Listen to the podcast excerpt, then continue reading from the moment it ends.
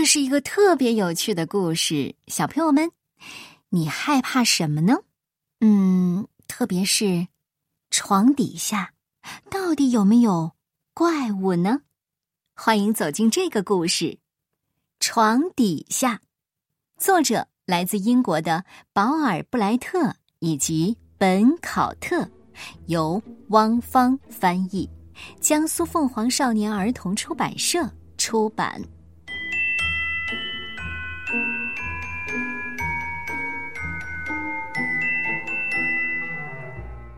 床底下有一只臭烘烘的鞋，一块蓝绿相间的拼图玩具，还有一个苹果核。可是，床底下还有一些别的东西呢。床底下还有臭虫和怪物，整个晚上他们都在咔哧咔哧。吧嗒吧嗒的吃着面包屑，享受他们的午夜大餐。哦，瞧，他们太忙了，忙得根本顾不上你。床底下还有一条龙，在打瞌睡，它的一只眼睛已经闭上了，另一只正在闭起来。它梦见了山坡和清晨的露珠。哦，瞧，他太困了，困得根本顾不上你。床底下还有一条鳄鱼，一条肚子饿了的鳄鱼，它吃了一个披萨，也许是两个。我希望它没有打扰你。床底下还有一头灰熊，不要问我，它是怎么去那儿的？它打着滚儿，挠着痒。做着灰熊都会做的事情哦，瞧，它懒洋洋的，懒得根本顾不上你。可是，床底下还有别的东西呢，一个比马棚的门还要大的东西，它毛茸茸的，有一张很大很大的嘴巴和一对大的吓人的爪子。不过。他从来不知道用他的爪子来吓唬人。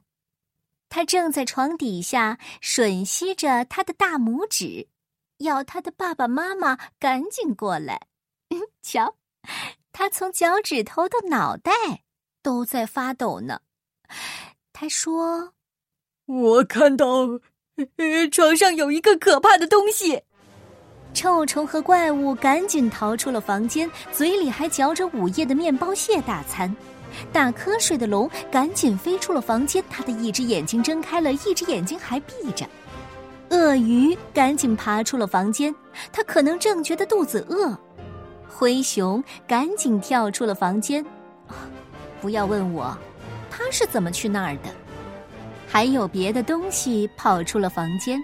他出门的时候被自己的尾巴绊了一跤，他从楼梯上滚了下来，撞扁了自己的鼻子，跌青了自己的屁股，碰疼了自己的脚趾头。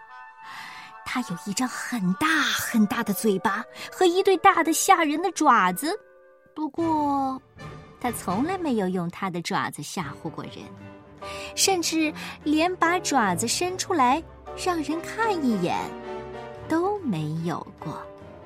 他们跌跌撞撞、失魂落魄的挤了出来，因为床上那个令他们害怕的东西就是你。现在床底下什么怪物也没有了，所以说，你害怕的东西，恰恰是害怕你的东西。战胜恐惧，说到底就是战胜自己，因为那些床底下的怪物在现实生活中并不存在，他们都是你自己一手制造出来的。